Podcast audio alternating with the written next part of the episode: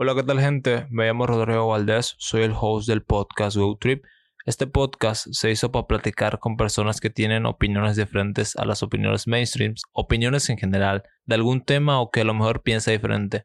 Soy una persona muy curiosa y me gusta saber opiniones o puntos de vista diferentes y no solo invitarlos y ponerlos en contra de la pared, sino abrir un diálogo con esas personas para informarnos y darnos cuenta que hay diferentes tipos de opiniones en el mundo. Espero que te guste este episodio como me gustó a mí hacerlo.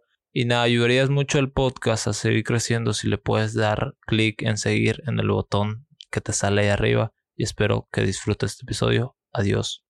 Hola, ¿qué tal gente? Me llamo Rodrigo Valdés, soy el host del podcast GoTrip.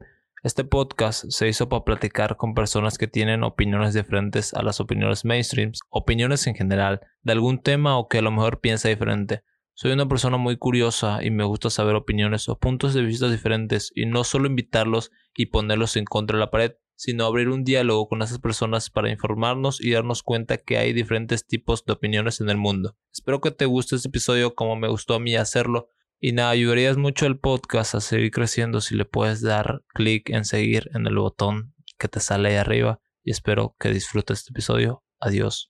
Hola, ¿qué tal gente? Sean bienvenidos a un nuevo episodio para el podcast, el episodio número 31. Si me estoy equivocando pueden corregirme en los comentarios.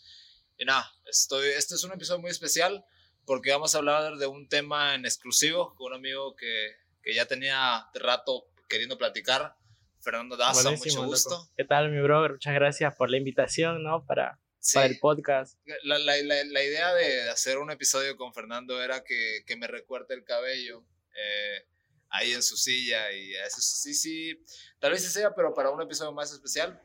Y nada, eh, si te pudieras presentar, dar un, pequeño claro, background de quién eres, qué haces, lo que tú quieras. Buenísimo. Este, bueno, yo soy Fernando Daza, yo soy barbero hace siete años. Eh, estoy tratando ahora de incursionar en el tema del tatuaje, estoy tratando de hacer unos dibujos, de aprender a tatuar y estar más metido en el arte, en este arte, ¿no? Para hacer una complementación, digamos, porque vos sabes que siempre mientras más completo estás, pues uno es más funcional, ¿no? O sea, Totalmente. O sea, te diversifica. Claro, ahí ya, ya, sabes varias cosas y ya pues. Claro, eh, tú te especializaste en la barbería, estudiaste algo en...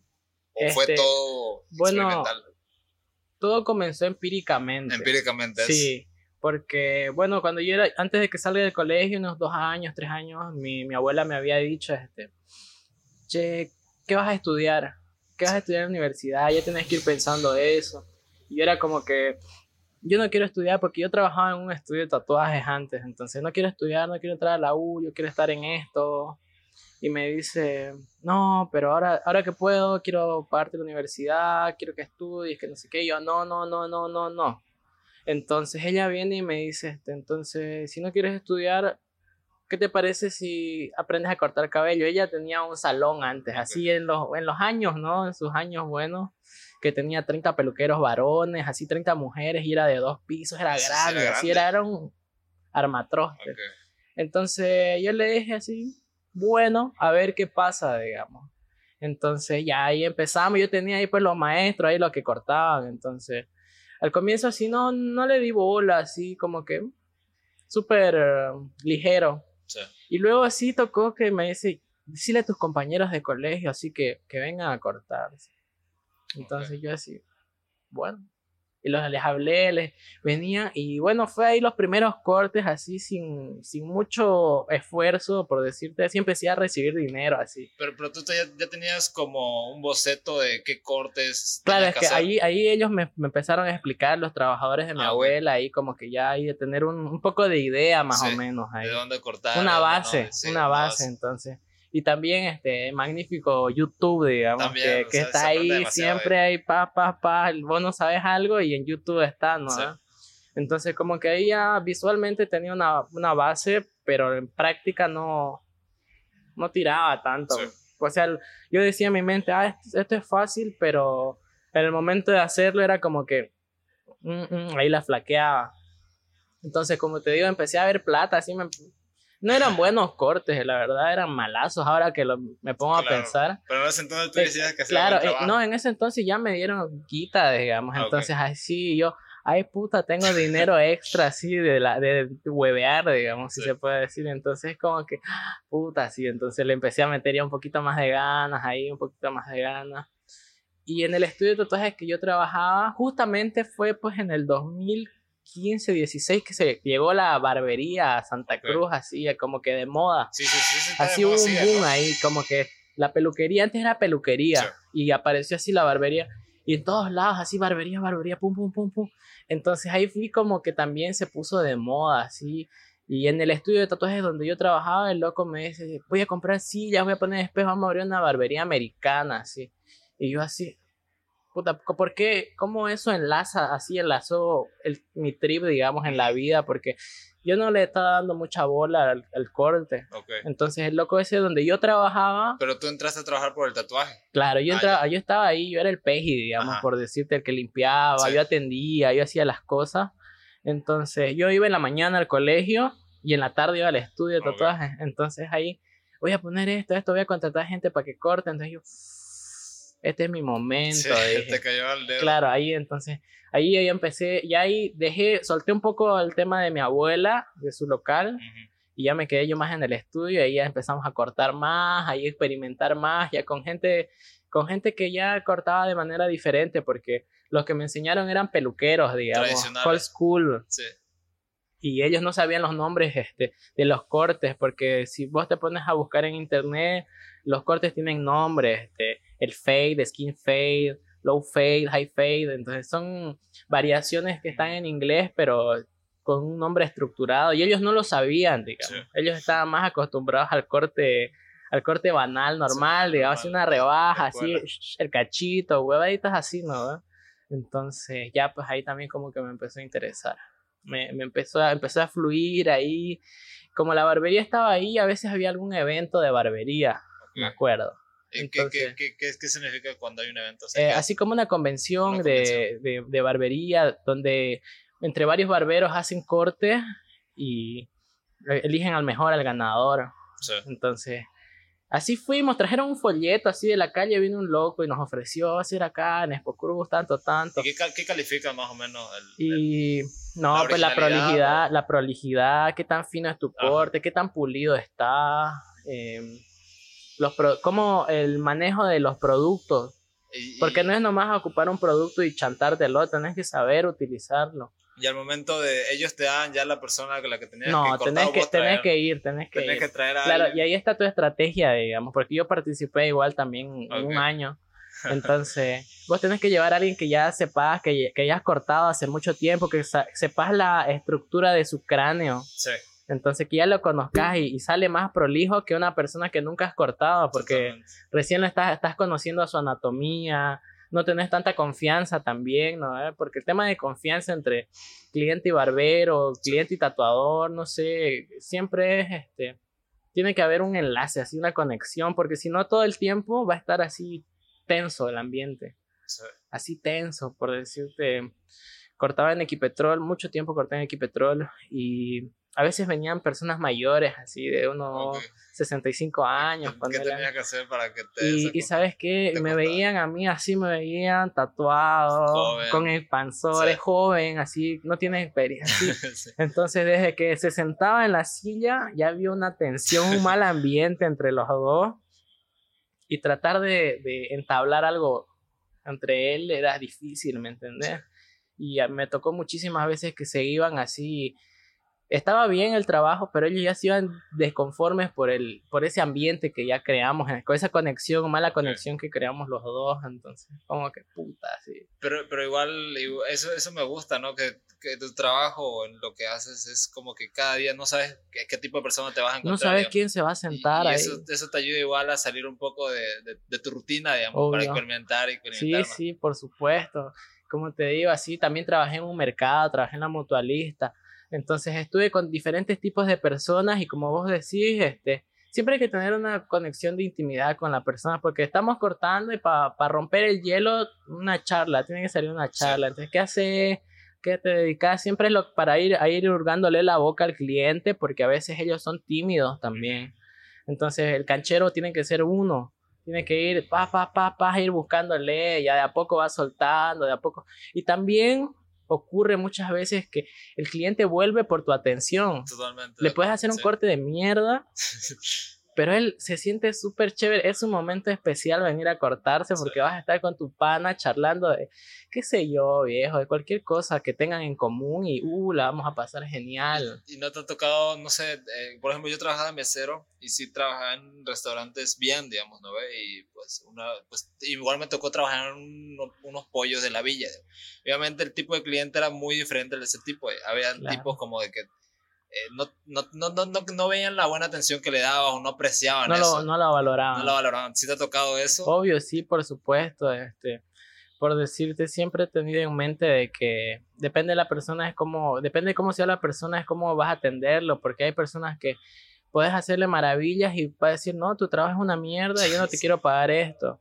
Entonces hay que tenés que hacer un poquito más rústico, ¿no? Ahí estás, estás, hacer un corte más, más tranqui, pero tampoco es que como que le vas a cortar a un jugador de fútbol, por donde que tenés que tener muchísimo más tino, muchísimo más, ahí más ser más delicado, más atento, Pero que a alguien que vayas a cortarle, por decirte, en el mercado que no le interese y lo haces full y el loco no te va a valorar, entonces es como que ya está bien, te hago un corte estándar a vos, digamos. A eso me refiero, o sea, tú, tú te- ¿qué, qué factores vos ves cuando alguien entra? O sea, ves, digamos, ah, que esta persona va a querer esto, no va a querer que interactúe mucho con él. ¿Sí ves eso, esos cambios de, de qué Claro, hacer te sí, toca? sí, por supuesto, sí. Uno, uno chequea ahí desde el primer momento, desde la educación del saludo. Sí, Yo creo que desde ahí, desde el primer momento, así, hola, buenas tardes, hola, quiero un corte, digamos. ah, ok, ahí ya O- sabes, a que, veces ni hola, quiero un corte, cortame, digamos. Entonces ahí como que ya, sabes hay- que te va a costar un poco. claro, ahí sabes que ya es la persona es diferente, porque de personalidades hay un montón, loco. Entonces ahí ya vos tenés que ir psicoanalizando. Sí. La palabra es esa, psicoanalizando a la persona, así desde que se sienta, cómo te mira. A veces pasa, digamos, que le tiras el primer mascotazo y ya. Así Eh, está, entonces ya sabes que el loco no tiene confianza contigo, que está ahí tenso. ujú. En cambio, otras personas están chill, así charlando. Ah, ya acabamos, puta, sí. ¿Qué tal está? Sí, sí, sí, perfecto, gracias, Tomás, chao, nos vemos. Ajá. Entonces, todo eso siempre que siento que entra mucho en la psicología ahí, de conocer a la persona, de analizar mucho. Porque también no puedes darle el mismo tema de conversación, la misma a todas las personas, digamos. Cada persona es diferente. Y, ya- y igual al momento cuando, cuando te dicen quiero que corte, tú le recomiendas que corte le quedaría mejor, que corte le daría con su personalidad. Por decirte, siempre me dicen, no sé cómo cortar. Ok. Entonces, yo ahí yo ya tengo, por decirte, unas preguntas predefinidas. Y, y otro, otro, antes que digas eso, ¿qué, qué, qué le dirías ahorita a un cliente cuando entra? O sea, trata de relajarte y decirme bien las cosas, no te voy a decir nada. ¿En qué sentido? Digo? Como de que, para que me sienta bien conforme, bien en confianza contigo. Claro, que no tenga este, miedo. Sí, obvio, porque vienen, como te digo, personas Así así tímidas, así claro. medio retraídos. Sí. Entonces yo siempre trato de, de que se sientan cómodos, así, se, eh, hacerlos sentir que aquí hay buena, buena vibra, digamos. Claro. Entonces, loco, ¿qué, ¿qué música te gusta? Pongo tu música, esto, ¿qué haces? Este. Y ya siempre, por decirte, a mí me gusta muchísimo la ropa. Entonces, cuando llega alguien y yo le veo ahí, ponga algo Qué que buena. tengamos en común, así, oh, loco, qué buena tu playera, sí, yo también me gusta esto, yo tengo unas gorras así que son buenas. Y ahí Ajá. como que es romper el hielo, Sí. es romper el... Y la persona así quizás es más tímida, pero un poquito ir soltando de a poco, de a poco. Y un corte tarda entre 30 a 40 minutos, entonces tengo ese lapso en que sea mi pana, porque los clientes se vuelven panas, viejo. ¿Y, y cómo, Siempre. cómo, cómo estructuras igual tu conversación? O sea, al principio, ¿qué le preguntas Mm, sobre el pri- día? primero, primero cuadramos el corte. Primero ahí corte. me, me tiro ahí un- unas buenas, unas buenas preguntas, le lanzo, porque como me decías, pues no saben cómo cortarse. Sí. Entonces, ahí, ¿cómo te gusta peinarte? ¿Te peinas? Ajá. ¿Cómo te gusta peinarte? Y, o sea, Ahí, si, si el, tu barbero o tu peluquero no te, no te, te agarra plática, ¿quiere decir que no es tan bueno? O ¿cómo? No te... Si tu barbero o tu peluquero no te agarra una plática así de hablar, ¿quiere decir que no, no es tan bueno? Este, por decirte, cuando yo trabajaba en la barbería allá en Equipetro, hartos años trabajé Sí. ahí, y entre barberos nos cortábamos el pelo nosotros. Entonces siempre me sentaba en la silla, mi pana, haz lo que querrás, porque sé que sos bueno y ya. Una vez salí de ahí, me tocó ir a un peluquero, así, un barbero, así, externo, porque eh, yo salí ahí y ya no quería volver, entonces también ahí como ahí era gratis, yo ya no podía ir a decirle, loco, cortame gratis de nuevo, porque hacíamos corte por corte. Sí. Entonces ya no había eso, entonces me tocó ir a un, a un barbero así que me corte. Yo me senté y el loco así que, ¿cómo te corto? Y yo le así, yo nunca le dije que yo era barbero tampoco, digamos. Ok. Entonces me senté, quiero así, así, un degradé así medio, medio chuto todavía, le dije para que no note que sé, digamos, porque a veces se pone nervioso uno por querer hacerlo bien en la caga. Entonces, el loco me cortó increíble, me cortó muy bien, Sí. pero no me dijo nada en todo el fucking corte así.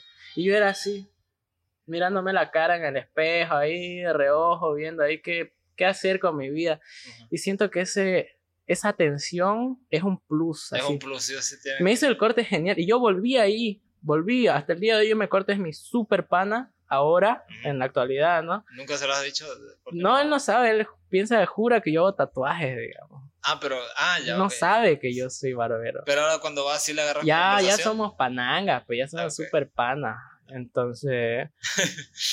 pero así, me hizo un corte genial, pero no me dijo nada, no me habló, ni siquiera me dijo, puta, va a llover, loco. Y es como que estás ahí sentado como un huevón, aquí mientras alguien te hurga la cabeza, y si no hay, no hay esa fluidez entre los dos, es como que puta, así. Sí. Y, y, y al- es muy incómodo. Claro, es incómodo, pero ahí te está tocando la cabeza ahí, paz, y sin hablar, así él en lo suyo como caballo cochero y vos ahí. No sabes cómo distraerte, no sabes qué hacer y ahí es medio pele, digamos. Sí, y- Entonces la conversación, la comunicación es es muy importante. 10 puntos. 10 10 puntos, sí o Sí sí, sí o sí. Es lo que decía, digamos, si tenemos una buena conversación, aunque el corte esté hecho mierda. Ajá, sí o sí. Y como te digo, yo volví a ir al mismo lugar para mi siguiente corte porque me gustó y ya de a poco así me tocó a mí hurgarle la boca a él, digamos, ahí, ah, esto, esto, y así cuánto cortas y esto, y pa, pa, pa. Y, y volviendo al, al tema sobre las personas cuando entran y le decís qué es lo que le quedaría, qué factores ve, le decía. Ah, claro, este, ahí les empiezo a hacer las preguntas, ahí las preguntas estándares, ¿te gusta el cabello corto? ¿Te gusta el cabello a piel, bajito ahí? Sí. Entonces, sin que ellos se den cuenta, ellos me están diciendo qué es lo que quieren inconscientemente. Ok. Porque ahí yo le empiezo a hacer las preguntas y ellos me responden, no, sí, pero ¿sabes qué? Este, qué sé yo, mis orejas se notan mucho, entonces no me gusta muy bajito acá a los costados, quiero un poquito más largo, pero aquí me gusta más, más bajo, y arriba así, y así, entonces con esas ciertas preguntas yo hago que la persona me, me diga ahí un, un estándar de qué es lo que quiere. Sí. Y así estamos cortando. Ah, ¿sabes qué? Este, desflecalo arriba porque tengo mucho cabello. Me gusta el cabello más suelto. Entonces ya ahí solitos ellos hablan. Solo que no saben expresarse. Si te ha tocado, digamos, que la persona a la que quiere un corte eh, tiene mala genética, digamos, por lo que decías, las orejas grandes, obviamente no le va a quedar ese corte. Claro, y le obvio. tenés que decir, digamos. obvio. por- Este, yo no le, no le diría, viejo, no te va a quedar. Ujú. Yo le diría, te, va- te vas a ver bien, pero necesitas también tener personalidad de no bajonearte con, con vos mismo, digamos. Claro, es, es Porque- como que, que yo haga un corte de, por el resto de mi vida y eres el mismo, digamos, y vaya Claro. donde voy que me digas, viejo, eh, no te queda, digamos. Y obviamente vas, vas, a, vas a ver como que todo este tiempo estuve con este corte y nadie Ajá. me decía lo contrario. Sí, viejo, ¿sabes qué? Conozco hartos clientes que cuando llegaron a sentarse conmigo, así tenían un corte de mierda que Sí. se hacían hace mucho tiempo, así. Yo les digo, no, puta, démosle flow, así. Y hoy y les cambió el rostro totalmente y ahora no me cambian porque yo les hice a- hacer esa transición, digamos. Sí. Entonces ahora, puta, no, no, yo no me corto si no es con vos, así, porque vos sabés cómo es. Y, puta, sí, loco, sucede, sucede. Claro, y es lo que decías, digamos, de que le cambias el rostro y también le, le cambias varias cosas, o sea, le haces ver bien, Claro. también le, le, le haces que tenga más confianza ya con la gente, se hace sentir bien, digamos, es por decirte, el trabajo de la barber también es embellecer al hombre, digamos, Totalmente. que el hombre se vea limpio, que se vea pulcro, se vea bien. Ahí es un viernes y te vas a cortar para ir a bolichear, digamos, ahí para Sí. estar flex, ahí bien recortado, el recorte implica mucho, viejo, Ajá. estar todo melenudo, todo velludo, ¿no ves? Y da, da esa sensación de higiene también ahí acomodar las cejas siempre siempre siempre digo que es bueno darle una pequeña perfilada a las cejas porque tu rostro cambia demasiado Sobre viejo todo se ve así es tu carta de presentación. Claro, muchas veces dicen eso es muy, muy femenino, que no Lo sé qué, pero las huevas, loco, tenés que verte bien, tenés que verte limpio, así. A las nenas les gusta ahí que un hombre sea aseado, Sí. higiénico, entonces como que si estás bien recortada, estás fresh, van a, ya van a tener la primera imagen, la previsualización. Ah, mira, este loco por lo menos se corta el pelo. digamos. Es como lo que leía ayer sobre un artículo sobre que en Brasil, allá pues eh, ven mucho su estética y tratan de verse bien, o sea, pueden tomar, tomar cerveza todo el fin de semana y ya la, entre, entre semanas ya dicen, ok, mi dieta, gimnasio y así y así. Claro, y se arregla. Y al pequeño error que vean facialmente o lo, lo cambian, o sea, dicen, ok, me voy a arreglar mi nariz o me voy a arreglar esto porque se ve mal.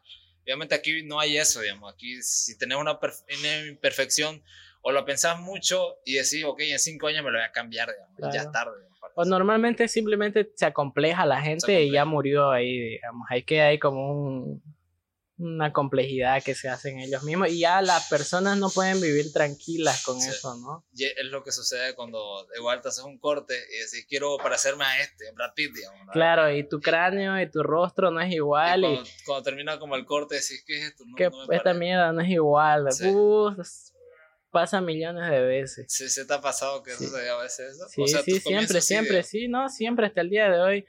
Hay gente que no tiene pelo, por decirte así, que, que está entrando a un punto de calvicie y me muestra una foto de un melenudo rubio, ojos arcos, así. Quiero un corte así, loco, pero no puedo hacerte eso, men. Sí. Y ya se empacan, digamos, se empacan y a veces hay, hay un conflicto entre nosotros. Sí. Y como ya está sentado, yo tengo que hacerle algo, digamos. Y, y claro, eh, ahora sí, sí existen métodos igual para ayudarle. Sí, sí te ha interesado eso como de que si alguien viene con poco cabello le dice, ok, eh, échate este producto y ya Claro. vas con este tratamiento y volvés, digamos. Por decirte, en, cuando yo trabajaba en Equipetrol, trabajé con una empresa, ¿ahí puedo decir el nombre? Claro, Se claro. llamaba High Recovery, es una empresa este, argentina Ok, que hace el tratamiento capilar. sí. Entonces, hicimos como una sociedad con ellos de nosotros mandarle a los calvos, por decirte así, para que ellos se pongan implantes. Entonces, ya todo cuadramos bien, que íbamos a ganar unos porcentajes, bla, bla, bla. Y ellos nos pasaban unas clases de, de cuero cabelludo, de cabello, entonces de los implantes, de cómo es el cabello, cómo es la raíz del cabello, cómo va, cómo es fortalecerlo, ¿no? Entonces, ahí también eh, apliqué un estudio y ya reforcé un poco más a todo lo que yo ya sabía. Entonces ahí como que ya tengo un indicio de qué tirar, digamos. Por decirte los productos que, que uno se echa como minoxidil, bla, bla, bla. Esas cosas no son buenas para el cuerpo, tienen mucho, muchos químicos y Mucho mal que mal eso no te va a dar un buen, un buen resultado, nunca. Entonces, ¿qué es lo que se puede hacer con esas personas? O bien tratar el problema de la caída del cabello, ¿Cómo, cómo más o menos tratar? vitaminas, reforzar, reforzar, buena- reforzar tu, dieta igual, ¿no? claro, reforzar tu, tu, tu cuerpo, tu Sí. inmunidad, digamos, hacerla más fuerte, tomar vi- vitaminas, que hay unas vitaminas que se llaman biotín, esas Sí. vitaminas son para las uñas, para el cabello, para el cuero cabelludo, para la piel, o sea, abarcan varias cosas de tu cuerpo, pero también hace de que tu cabello ya no se caiga pero ya no hace pues que te crezca de nuevo, ¿me entiendes? Eso ya es como una planta, el folículo capilar. Sí. Una vez se muere, ya se murió, ya chao. Pero puedes plantar otra ahí, digamos. Entonces ahí viene el trasplante capilar, ahí que ese es otro otro Otro trip, o sea, así súper extenso. Vi ese caso sobre este famoso que estaba Betancourt, sobre el implante que se Sí, puso en la sí. barra, ¿no? Y por decirte, para hacer eso, yo- a mí me interesó Sí, así, te porque ellos hacían ahí eso, pero puta, bro, hay que estudiar medicina primero y después Sí. especializarte eso. Entonces, cuando sea viejo voy a hacer eso y no sé exactamente si hasta que ya sea viejo voy a seguir cortando, digamos. Ok. porque tengo, tengo en planes, como te digo, hacer otras cosas, otras actividades diferentes, seguir cortando siempre. A mí me encanta cortar, quiero cortar hasta morirme. Pero no quiero que sea mi, mi trabajo fijo, así, mi fuente principal, digamos. Ya Claro. ir cada vez tirándolo más como un hobby, así. Y, y ahorita que ya, ya pasando ese tema, que luego volvemos con lo del, lo del cabello, ¿qué, qué, qué tú encontraste cuando terminas un cabello? Por ejemplo, hay gente que, con el que termina una carrera universitaria, dicen, ok, voy a ser contador. y obviamente vas a ser contador por un largo tiempo, digamos, de sí hasta los 30. Digamos. Yo sí, yo sí, sí tenés que encontrar algo que te diga, ok, hago esto por esto, de como una satisfacción, digamos. Claro, que sí. ¿Cómo, qué, qué tú encontrarías, digamos? No sé, Este, en la barbería, pucha, ¿qué te puedo decir? conversaciones Siempre, nuevas. siempre o- me ha gustado este, el, tema, el tema artístico del cabello, las conexiones que hago con el cabello. Conexiones, conexiones perfectas, eh, eh, entre comillas, son conexiones perfectas que van con tu cráneo. Entonces ahí se produce una catarsis. una- eso te hace. Y esa, seguir, y esa catarsis así, wow, así quedó bien, así, está bueno. ¿Te Y- gusta cuando.? Y me, te gusta, me, me gusta el, el trabajo final, hacerlo El bien y que quede, que quede así todo geométrico, que, quede así lo mejor pulido. Obviamente no sale siempre perfecto, Sí. pero siempre trato de que quede bien hecho. Entonces es como que eso, una satisfacción de ver, ah, mira lo que hice, esto está bueno. Claro, O, o verle en la calle así, a veces me ha pasado así como que, puta, qué buen corte. Si hay un meme así, qué buen corte, ¿eh? Y cuando te das cuenta, ah, puta, es mi cliente, ah, puta madre, yo lo hice, digamos. Y, hablando sobre eso, porque eh, es un tema que se relaciona con el tatuaje, lo relaciono como que eh, acabas un tatuaje y te- si te preguntan, oye, si lo haces otra vez, ¿lo volverías a hacer igual? Y esa persona te dice, no, lo volvería a hacer mejor. Claro. Y, y eso, a eso me refiero con, con lo que dices, digamos. Pero hay el- igual la otra frase sobre de que ah, para hacer tatuajes tenés que quitar el orgullo, porque te, va- te puede llegar el comentario de un amigo tatuador que te dice, oye, ese tatuaje como esa línea está mal. Tenés que Claro. saberlo tomar y aceptarlo. Por decirte, yo creo igual que hablando de eso, si tienes que hacerlo dos veces, no te va a salir igual. Sí, Pero tampoco puedes decir me va a salir mejor. también. Te puede salir peor. Sí, te puede salir más feo, más malo. ¿Por qué? Porque depende mucho de, de- de tu estado de ánimo, de cómo estás en tu día, de cómo comenzaste tu día. Yo creo que trabajar, hacer cualquier cosa manualmente, define mucho cómo, desde cómo te levantaste, desde qué tanto llevas tus problemas ahí en la espalda. Porque a veces estás muy estresado y lo haces porque es tu, es tu chamba, porque tienes que hacer plata, pero igual estás ahí, ya, ya, o ya cortas así de una. Así me han pasado, he tenido días que igual así los problemas me he hecho así, ay, ay, a cortar así. No he hecho mi trabajo como al 100%. digamos. Ok. Ahí ha sido medio, medio malo, entonces, como que. Ya vol- volviendo al tema de los cortes de cabello, sobre tener un corte dice mucho de, de ti, digamos, de tu personalidad, de cómo te ves, de que Claro. si eres y como de que las oportunidades que te da tener un buen cabello, un buen corte, por lo que mencionábamos antes, de que si tenemos un buen corte vas a tener mucho más confianza de ir a hablar a la chica que te gusta y si te va a pelar, digamos. Pero si tienes un mal corte, no, digamos. Igual, eso la confianza sí, sí tiene que ver mucho con eso. Claro, porque el recorte te sube la autoestima, pues, bro. Y, y se ve mucho eso en el trabajo. La verdad estaba investigando ayer de que eh, hay un cierto porcentaje, como un 70%, de que cuando vas a postular un empleo y si tenés buen, eh, buen cabello, harto, así prominente, te van a aceptar.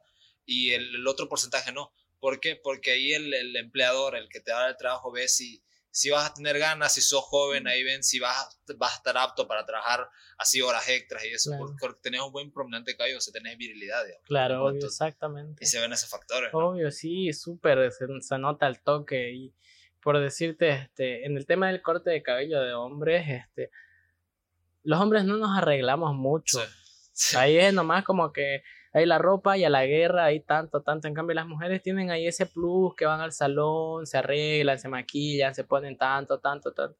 Entonces siento que nosotros hacemos muy poco cortándonos el cabello, entonces, pero ese muy poco es todo casi, es Sí. mucho, porque en todo el rostro, en el corte de cabello, en perfilarte la barba, hermano, a veces cuando te dejas la barba así toda, te ves un mendigo. Sí.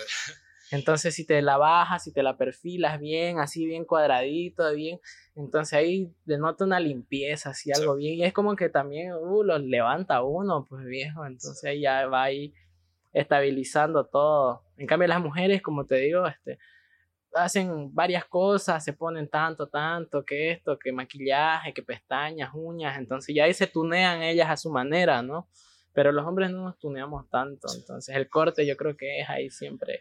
Pero sí, sí ves, sí ves como deberíamos poner un límite a eso, porque como por ejemplo hay, hay personas que, que sí se ponen de todo, digamos, y obviamente ya pasan de ser persona a ser alguien que no se identifica, digamos. Claro, sí, siempre, siempre hay ese tipo de... Es parte de una personalidad, digamos, que a veces exageran, por decirlo así, ¿no?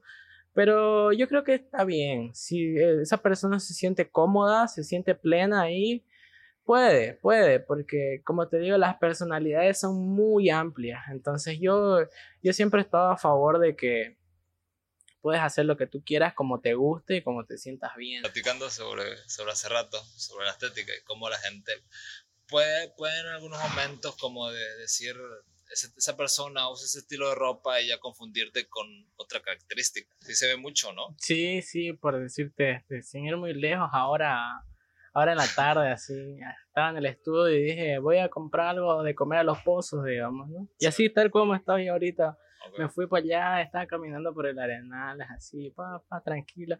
Y aparece una moto de los top, así, yo.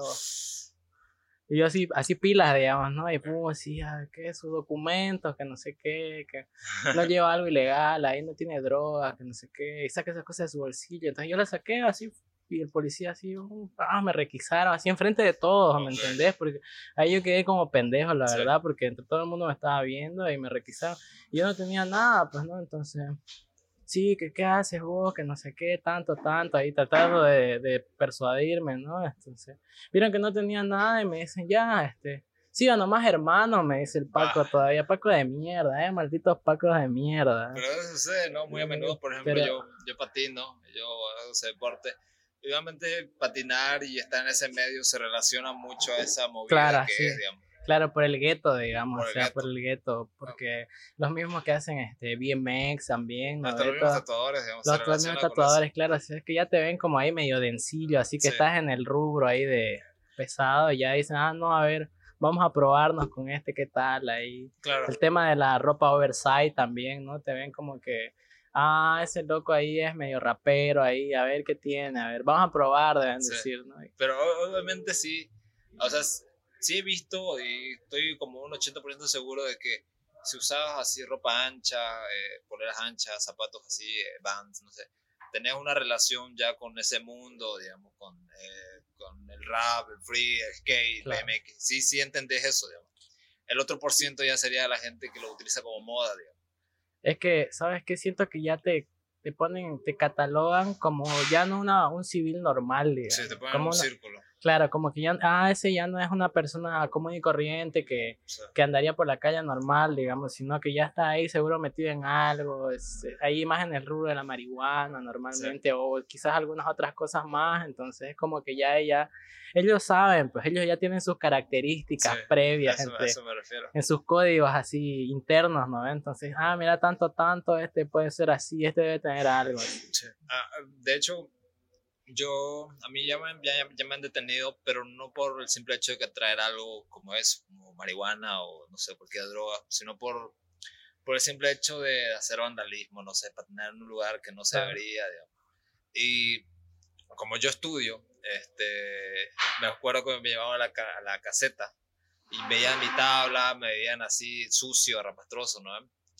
Y ya al, preguntar nuestros datos y te dicen, oye, ¿qué, tú qué haces? Eh, me dicen, ¿eres tatuador o qué así? No, yo, yo, yo estudio Derecho, me Y ahí como que se relajan, ya entienden, ah, son, son personas que sí, sí, sí están educadas y algo así, ¿no? Claro. Y sucede a veces, ¿no? De que no, no a veces nos, como el dicho de caras vemos, pero no saben. Que nos juzgan por la estética, digamos, por la, por la primera impresión siempre. Ahí es como que, ay, y eso es también lo que da el tatuaje, digamos. Por decir, te puedes tener tatuajes chiquitos, tatuajes ahí minimales, pero cuando estás bien plaqueado es como que ya también ahí ya te dicen, ah, puta, mira, este ya lleva tiempo en esto, entonces ya está ahí en la movida. Cambia la diferencia, ¿no? Tener un tatuaje a tener demasiados tatuajes.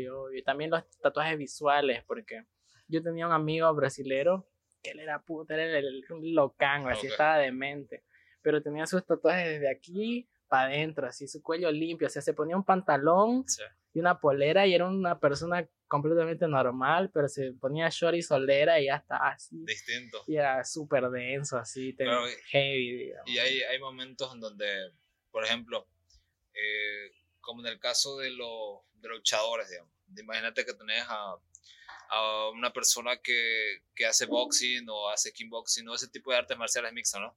Y, y, es muy bueno, o sea, te trata bien, se ve confiable, vos simple, simple vista crees que no te va a hacer nada, que, que no, decís como una persona como él puede ser, puede parecerse a alguien inofensivo, que no te va a hacer nada, porque él, yo creo que ellos ya entran como en, en un zen de decir, yo le puedo partir la madre a todos los que están acá. Claro, ellos, a compartir e, así? ellos ya saben, digamos. También siento que igual es eso un tema de su propia, su la propia cultura del deporte que hagan, digamos, que, que ya le, le, les inculcan tener respeto, digamos, porque ellos ya, tienen unas armas, entonces.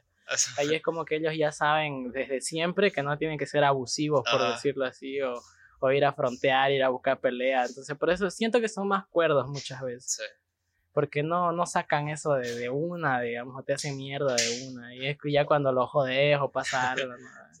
y, y, ya yendo para terminar, que me gustaría tenerte en otro episodio hablando de esto, igual otro tipo de cosas. Claro, claro. Eh, no sé, algo que recomiendes, un video, una música, eh, lo que tú quieras, un lugar, un libro, lo que tú quieras, algo que he dicho que cambió un antes y un después en mi vida. Un antes y un después en mi vida, puta. Que se lo recomendarías a alguien de música por decirte, bueno, ya que estoy metido acá, estamos en el gallo y todo eso, que estudien el tatuaje. Estudien. el tatuaje, que aprendan, que antes de tatuarse no se tatúen boludeces, que estudien el arte del tatuaje, el verdadero arte, y sepan valorarlo bien, que cuando vayan a tengan algo bien conciso y saber algo, algo bueno, que se vayan a lo bueno, que no busquen cualquier huevada o que cualquier persona les haga algo, porque es algo muy lindo, que me gusta que cada vez más se vuelve más normal. Sí, eso, eso, es más, más, más amplio, entonces que lo estudien, que sepan, que tengan un poco más de conocimiento para que no venga cualquier persona y se las charle y les diga, este, no, no, que yo sé que esto es lo mejor y al momento de, de la hora sea una mierda, digamos. Sí, entonces, que sepan del arte, así que lo estudien bien, porque es algo muy lindo, a mí me encanta mucho, por eso tengo varios tatuajes también, digamos, Entonces me gusta también compartir ese intercambio de información, así que las personas sepan y relacionarse así. por ejemplo, eso lo, lo, que hablamos sobre la estética, esto ya venía de hace tiempo, o sea, de antes de Cristo, las, las, mujeres más que todos hacían ese tipo cosas, veían su estética, su este, los indios, los chamanes llevaban llevaban, uh, los egipcios, ves el tema del oro, así en la época medieval, llevaban oro, plata y la gente que verdaderamente sobresalía, las armaduras romanas, loco, así talladas. Por ejemplo, algo que mencionaba de estos eh, personajes históricos como eh, Napoleón y César. Napoleón en sus cuadros eh, dice que él siempre como que se ponía algo de cabello acá para verse mejor y verse más, más presentable. Y el otro desde, desde el César, Julio César, creo que tenía esas argollas acá, ¿no ve? Y la gente decía que, oh, eres la nueva corona, digamos, ¿no ve? Claro, y no era por eso, era porque él, no sé si, si tenía como unas entradas de cabello ahí que a él no le gustaban. Las hacía disimular y con y se las cubría con esa, con esa con olivo era, ¿no? Ramitas de olivo. Sí, sí. Sí, se las cubría con eso, o sea. Laureles. Laureles, sí. o sea, eso de la estética ya hace tiempo, digamos. Claro, obvio, uh, eso viene, pues, si te digo, los indios ahí se decoraban con plumas, con, con, con, palitos se pintaban, entonces eso ya siempre ha estado así algo representativo de uno y también es, va mucho con tu personalidad, digamos, con lo que uno es. Algo, que me gusta sobre eso es que eh, hay algunas personas que piensan que llenándose de conocimientos van a cambiar sus ideas. Y a lo mejor sí, o sea, sí, sí, sí sirve llenarse de conocimientos mentalmente, pero igual debería ser una transformación, pues, físicamente. Obviamente, si, si cambias tu cuerpo, te alimentas bien, te, te, lo que decías, te haces bien, va a cambiar igual tu entorno y tus ideas. Claro, sí, obvio, pues, porque también depende mucho, creo, este, dónde estás rodeado. Sí. Dónde estás rodeado, porque esas personas también te impulsan a, a cambiar, a, a, moverte. Por decirte, tengo un grupo de amigos ahora que, que son muy buenos, mis panas, ahí es la falange.